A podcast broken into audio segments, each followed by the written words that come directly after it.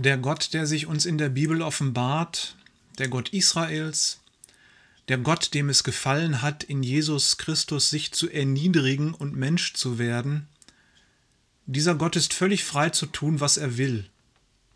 Er will dich lieben. Er will jeden Menschen lieben. Da haben wir ein Problem. So ein Gott, der all seine Macht und Göttlichkeit ablegt und ein Mensch wird, der ist doch komisch. Er wird geboren, er muss aufwachsen, er geht arbeiten, hat Hunger und Durst. Davor hat sich Gott noch nie geschützt, dass er missverstanden wird, dass er unterschätzt wird. Die Menschen sind irritiert. Muss ein Gott nicht stärker sein als die Stärksten? Muss er nicht mächtiger sein als die Mächtigen? Muss er nicht wütender sein als die Wütenden? So ein richtiger Gott, der würde mal richtig dreinschlagen, wenn es in der Welt so böse zugeht wie bei uns. Der muss doch mal auf die Kriegstreiber und die Vergewaltiger draufhauen, dass alles Böse ausgetilgt wird. Nur die Guten sollen überleben, ja. Wünsch dir das mal nicht zu sehr, dass Gott draufhaut auf die Bösen.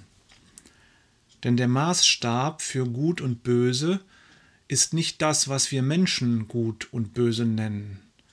Der Maßstab für Gutes ist Gottes eigene Herrlichkeit und Heiligkeit.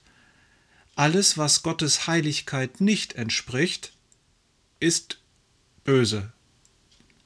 Bist du heilig, wie Gott heilig ist? Nicht? Folglich fällst du unter das Prädikat böse, weil nicht gottmäßig heilig. Wünsch dir also nicht zu leicht, dass Gott mal auf die Bösen draufhauen sollte, das würde am Ende auch dich selbst treffen. Nein, Gott schlägt nicht zu. Das sind nicht seine Wege, seit er Mensch wurde in Jesus Christus. Seine Wege sind anders als menschliche Wege. Sie sind so anders, dass du sie nicht verstehen kannst. Niemand kann das. Selbst die schlauen Theologen nicht. Da können wir, du und ich, nur demütig werden und uns darüber freuen, dass seine Wege von seiner Liebe geprägt werden. Und dann kommen da ganz und gar unmenschliche Ereignisse bei heraus.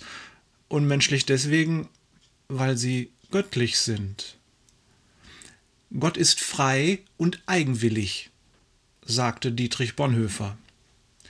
Wo der Verstand sich entrüstet, wo unsere Natur sich auflehnt, wo unsere Frömmigkeit sich ängstlich zurückzieht, dort, gerade dort liebt es Gott zu sein.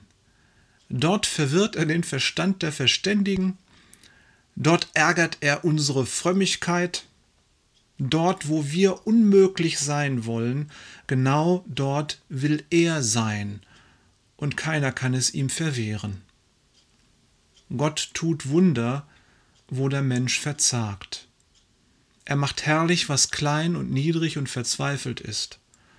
Und das ist das Wunder aller Wunder, dass Gott alles Niedrige und Kleine liebt. Gott schämt sich nicht über die miesen kleinen Menschen, nein, er geht mitten hinein in ihre Gesellschaft. Er wählt sich irgendeine zu seiner Botin und tut seine Wunder durch ein kleines unwürdiges Menschlein. Und zwar genau dort, wo wir die Wunder am allerwenigsten erwarten. Gott ist ganz unten bei den Kleinen. Er liebt die Verlorenen, die Unbeachteten, die Unansehnlichen, die Ausgestoßenen, die Schwachen und Zerbrochenen. Wo wir sagen, verloren, da sagt er, gefunden. Wo wir sagen, gerichtet, da sagt er, gerettet wo wir sagen Nein, da sagt er Ja. Ein komischer Gott. Er liebt dich. So ist das. In diesem Sinne.